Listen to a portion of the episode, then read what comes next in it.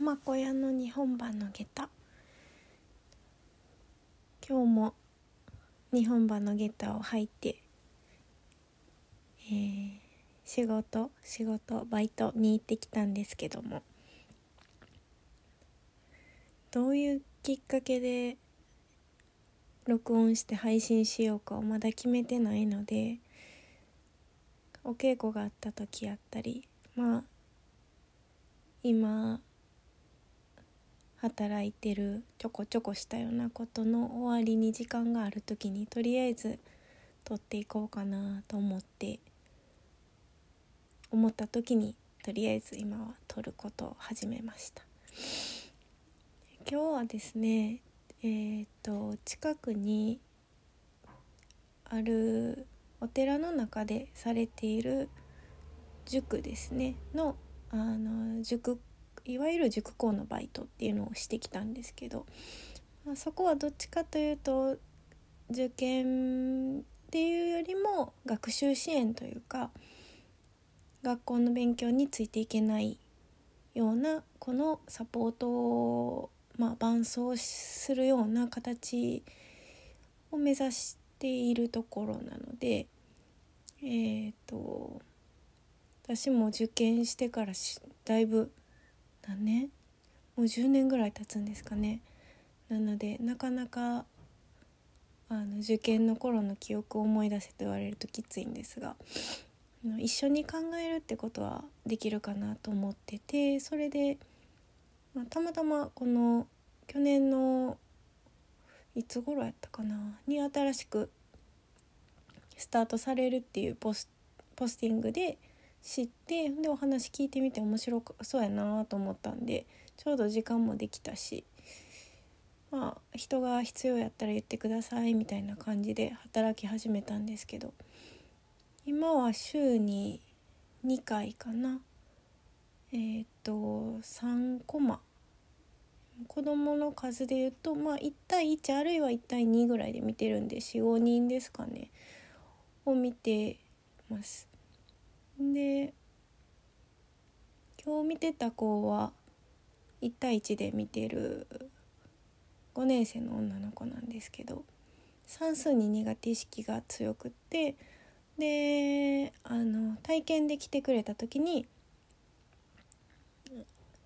私が担当させてもらってで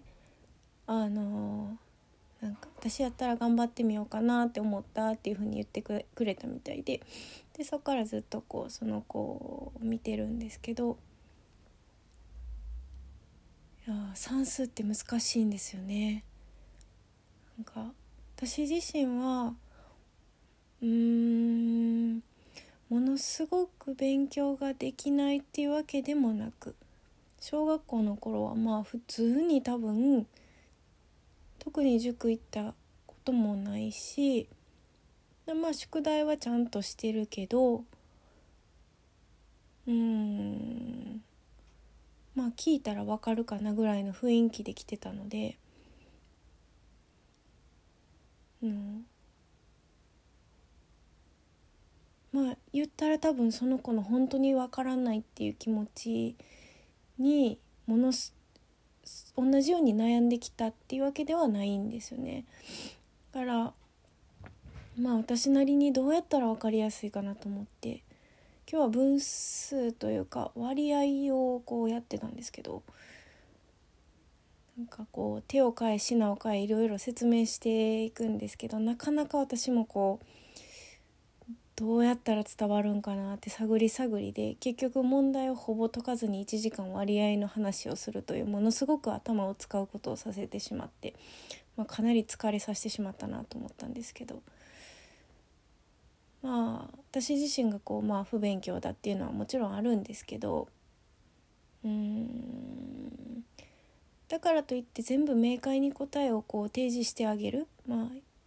一番やりやすいやり方を常に提示してあげる必要もないのかなっていうふうにもまあこんなことで10個やってていいんかっていう感じですけど 思ったりもしていて大人が常に最適解を教えてくれるわけじゃない。で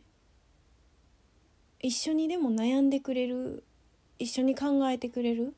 ちょっとよ自分より知ってるから寄り添ってくれるというかこういう考え方もあるんやけどこっちもこういう風にも見れるんやけどみたいなことを言ってくれるような存在でありたいなってなんか自分が思ってるところもあって。いやでもまあまだこううまく伝えられへんかったのですごいこうモヤモヤしててちょっとまた本屋に行ってなんかうまいことその子が分かるようなやり方で解説してくれてる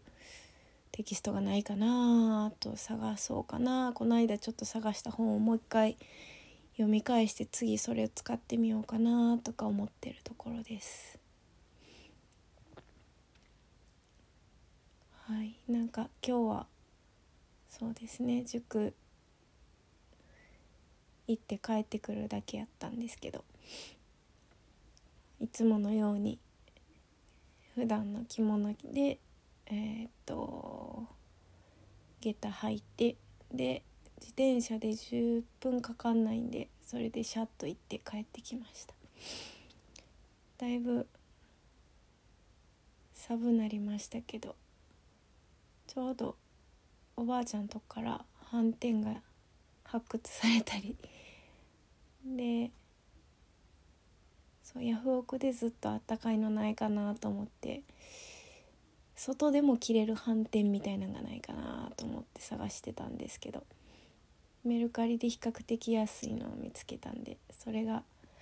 そのうち届くかなと思ってちょっとあったかくなるかなと思って楽しみにしています。なんかそんなところです。